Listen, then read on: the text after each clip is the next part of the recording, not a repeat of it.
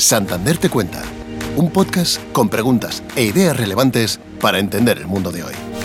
NFTs, el nuevo modelo de valor que está cambiando el mundo. ¿Qué son los NFTs? ¿Cómo se está trasladando al mundo digital el modelo de valores únicos e insustituibles? ¿Qué industrias están evolucionando para adoptar estos nuevos activos? ¿Qué oportunidades y amenazas presentan los NFTs para nosotros? Dos compañeros de Banco Santander, Ovidio Cordero, responsable de comunicación corporativa del banco, y Juan Jiménez Zaballo, Digital Public Policy Director, hablan de NFTs y sus posibilidades en la siguiente conversación. Hola JJ, ¿cómo estás? Muy bien, gracias. Eh, muchas gracias por estar otra vez con nosotros en Santander Te Cuenta. La última vez que estuviste aquí hablamos, hablamos contigo sobre criptomonedas y activos digitales y hoy te hemos invitado para que nos expliques otro término que resuena mucho últimamente, los NFTs. Hola Ovidio, muchas gracias y encantado de estar aquí de nuevo con vosotros. Hablando de NFTs, creo que a muchos se nos podría venir a la mente los gatitos digitales o el primer tuit de Jack Dorsey, el fundador de Twitter, que, que se vendió por casi 3 millones de dólares pero esta tecnología es mucho más profunda que todo eso. Y va a ser un agente de transformación económica y social muy relevante. Efectivamente, Ovidio, eh, los NFT son una tecnología muy relevante, tenemos que tenerla muy presente y tenemos que incorporarla dentro de nuestra estrategia de transformación digital. Muy bien, pues si te parece, vamos a escuchar a nuestro compañero Claudio que nos va a dar un poco de contexto sobre el presente de los NFTs y enseguida vamos a ir desgranando ideas contigo. NFT son las siglas de Non-Fungible Token. Así se define en el mundo digital aquellos bienes que son insustituibles, indestructibles e infalsificables. Estos atributos son posibles gracias a la tecnología blockchain, que almacena estos activos en una cadena de bloques descentralizada. Por tanto, los NFTs usan la misma tecnología que las criptomonedas, pero al contrario que estas, no se pueden dividir ni intercambiar entre sí, aunque sí se pueden comprar y vender.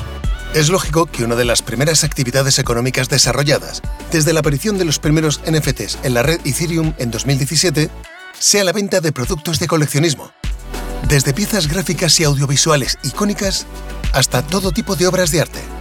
Los NFTs generaron en 2021 más dinero que el arte tradicional. Solo con Ethereum se movieron más de 40.000 millones de dólares en los principales mercados.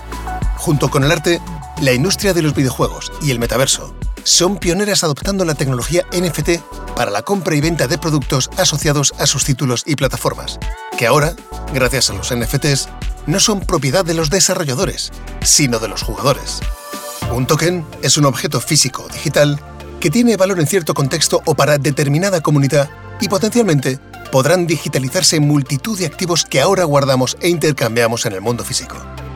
La capacidad de digitalizar los bienes y los contratos que nos dan derechos sobre ellos abre oportunidades totalmente nuevas en sectores económicos tan diferentes como el inmobiliario, la restauración o la formación. Aunque también surgen nuevos desafíos, como la capacidad de valorar adecuadamente los NFTs, amenazas de ciberseguridad que pueden afectar a nuestros activos digitales y riesgos de todo tipo de fraudes en línea. Debemos ser conscientes del potencial de los tokens no fungibles en el mundo digital y de que aquí se está jugando buena parte de las formas de consumo del futuro. Vamos a saber más sobre los NFTs en la siguiente conversación. JJ, antes de meternos en el mundo de posibilidades que nos ofrece esta tecnología, me gustaría ir a lo esencial del concepto NFT y lo primero es su característica no fungible. ¿Qué significa esto exactamente? Bueno, yo creo que enlaza bastante con los términos que estudiamos en la universidad. Te hablaban de algo fungible como algo que se puede sumar es justamente lo contrario que le ocurre a los NFTs. Los NFTs son únicos, ¿vale? Y lo que hemos encontrado, lo que ha encontrado la industria criptográfica, es una manera de virtualizarlos utilizando un estándar de Ethereum que permite eh, salvaguardar esas características únicas que tiene ese activo real, pero en su expresión virtual. Los NFTs se apoyan en la misma tecnología blockchain que usan las criptomonedas y estas son bienes fungibles, que se pueden gastar. Entendemos entonces que el valor de un bien fungible, como una criptomoneda, se regula con la oferta y la demanda y que los no fungibles se valoran en función de lo que alguien quiere pagar por él. ¿Estas son las principales diferencias entre un NFT y una criptomoneda o hay más que eso? Mm, bueno, es muy buena pregunta. Los estándares que se usan en un NFT pues son unos que se llaman ERC 721. Son bastante distintos a los estándares o a los tokens que se usan para expresar las criptomonedas. Y todos los NFTs, o prácticamente todos los que vemos en las plataformas más importantes, tienen su traslación en valor en cripto. Con lo cual, probablemente las criptomonedas son el puente natural para llegar a estos NFTs y poder adquirirlos. Es lógico entonces, JJ, que lo primero que podamos hacer con un bien no fungible es coleccionarlo y atesorarlo. Pero también podemos verlo como una oportunidad de negocio si ese bien único se revaloriza. Podríamos subastarlo o también ceder derechos sobre él, como sucede con las obras de arte. ¿Qué deberíamos tener en cuenta cualquiera de nosotros que quisiéramos realizar esta actividad ¿Cuáles serían tus recomendaciones? Bueno, yo creo que la principal recomendación a la gente que nos esté escuchando es que utilice las plataformas pues, que más se utilizan eh, eh, para los NFTs. ¿no? En este movimiento de Web 3.0 va cada vez más, como sabéis, de tener la propiedad. Pero desde luego, la clave y la recomendación sería utilizar las plataformas de referencia que tienen un KYC y un anti-money laundering adecuado porque se han dado muchos eventos de fraude en esta industria naciente. Muy bien, y hablabas de fraude. ¿Podrías extenderte un poquito más en esto? Sí, el fenómeno de los NFTs, como todo fenómeno que crece muy rápido, pues ha sido reclamo también para mucha gente que quiere hacer fraude, es decir, tokenizar activos que no tienen valor o bueno, representar virtualmente activos que en el mundo real pues no tienen ninguna condición de unicidad. Entonces, este tipo de plataformas hace un curado previo de todo lo que se sube a la misma y tienes unas ciertas garantías razonables para poder invertir y operar en estos activos y saber discriminar y saber discernir estos que tienen valor de otros que no lo tienen. En, línea con lo que dice JJ, al final el sentido común, igual que lo tenemos desarrollado ¿no? para el mundo físico, habría que pensar que aquí hay que aplicarlo de la misma manera, por lo que estás comentando, ¿no? Sí, hay una cierta recomendación de lo que no comprarías en el ámbito físico, en el mundo real, pues porque esté tokenizado, no por ello eh, va a tener un, mayor valor. Probablemente el sentido común aplica o impera en los dos mundos, en el mundo real y en el mundo virtualizado.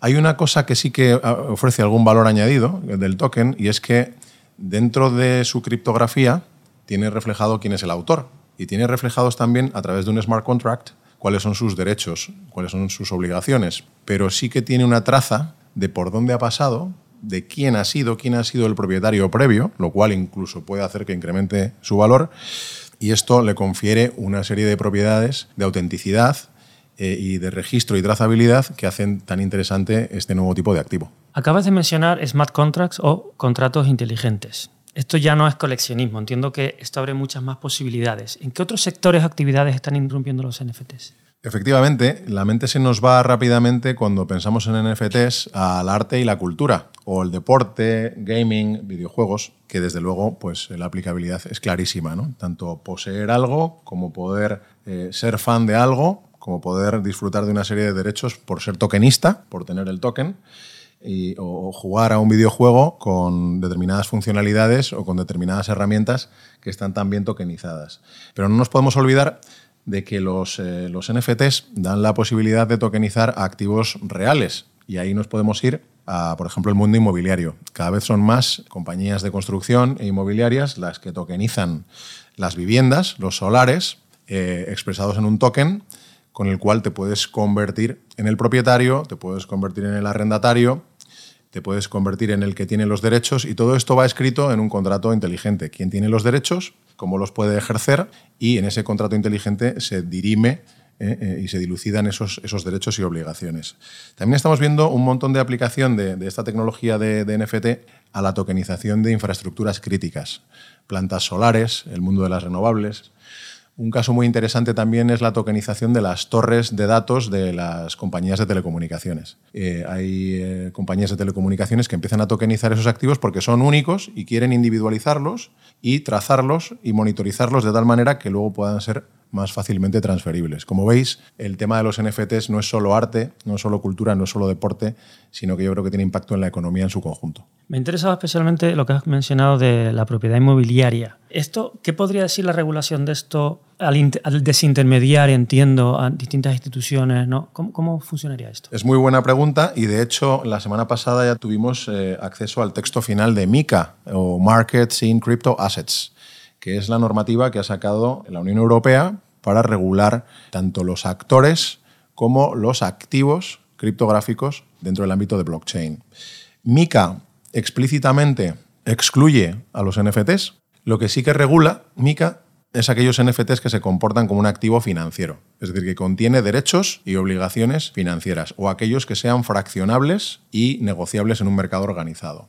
Pero en general los NFTs habrá que esperar a un siguiente capítulo de MICA para tener una regulación al respecto. Hemos hablado, JJ, mucho de qué se puede hacer con los NFTs, qué utilidades tiene prácticas, pero no hemos hablado de inversión.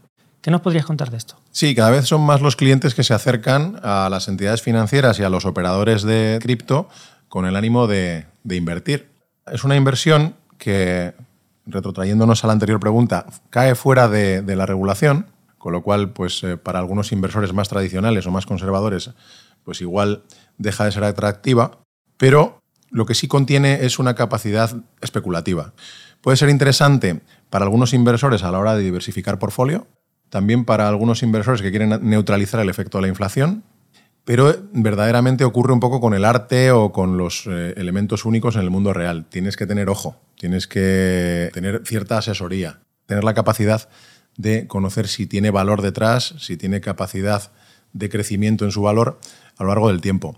Con lo cual, aquí la cautela yo creo que es importante. Mencionabas ahora las entidades financieras. Nosotros trabajamos en un banco. ¿Qué oportunidades ves para el sector de la banca en el mundo de los NFTs? La industria financiera tiene un papel que jugar y cada vez más, y ahora que tenemos una nueva regulación al respecto de la Unión Europea, pues probablemente con mayor profusión vamos a ver entidades financieras que van a incorporarse a este, este nuevo mundo. La industria financiera es el puente natural entre probablemente las finanzas tradicionales y las finanzas programables, el mundo de la criptografía. Los bancos pueden jugar un papel muy relevante en tanto tienen la confianza de los clientes pero también tienen la capacidad de poder comercializar y distribuir activos que sean adecuados para estos clientes.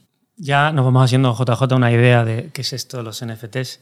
Y por ir terminando, ¿cómo ves tú a las marcas integrando esta tecnología en sus modelos de negocio y sus estrategias de marketing? Cada vez vemos más a, nuestros clientes, los clientes corporativos e institucionales, con una, con una estrategia muy determinada en el ámbito de los, de los NFTs. Probablemente se nos va la cabeza directamente a las marcas de moda, eh, por ejemplo Nike con, la adquisición de, Artifact para tokenizar sus diferentes modelos, sus zapatillas, como una manera también de democratizar el acceso a determinadas, determinadas zapatillas muy caras. También vemos eh, compañías como Telefónica, que lo vincula mucho a, su estrategia de metaverso. Probablemente el fenómeno de los, de los NFTs está, está ligado a otro más grande, más amplio, que es el fenómeno del metaverso que ya, que ya cubrimos en un, podcast recientemente.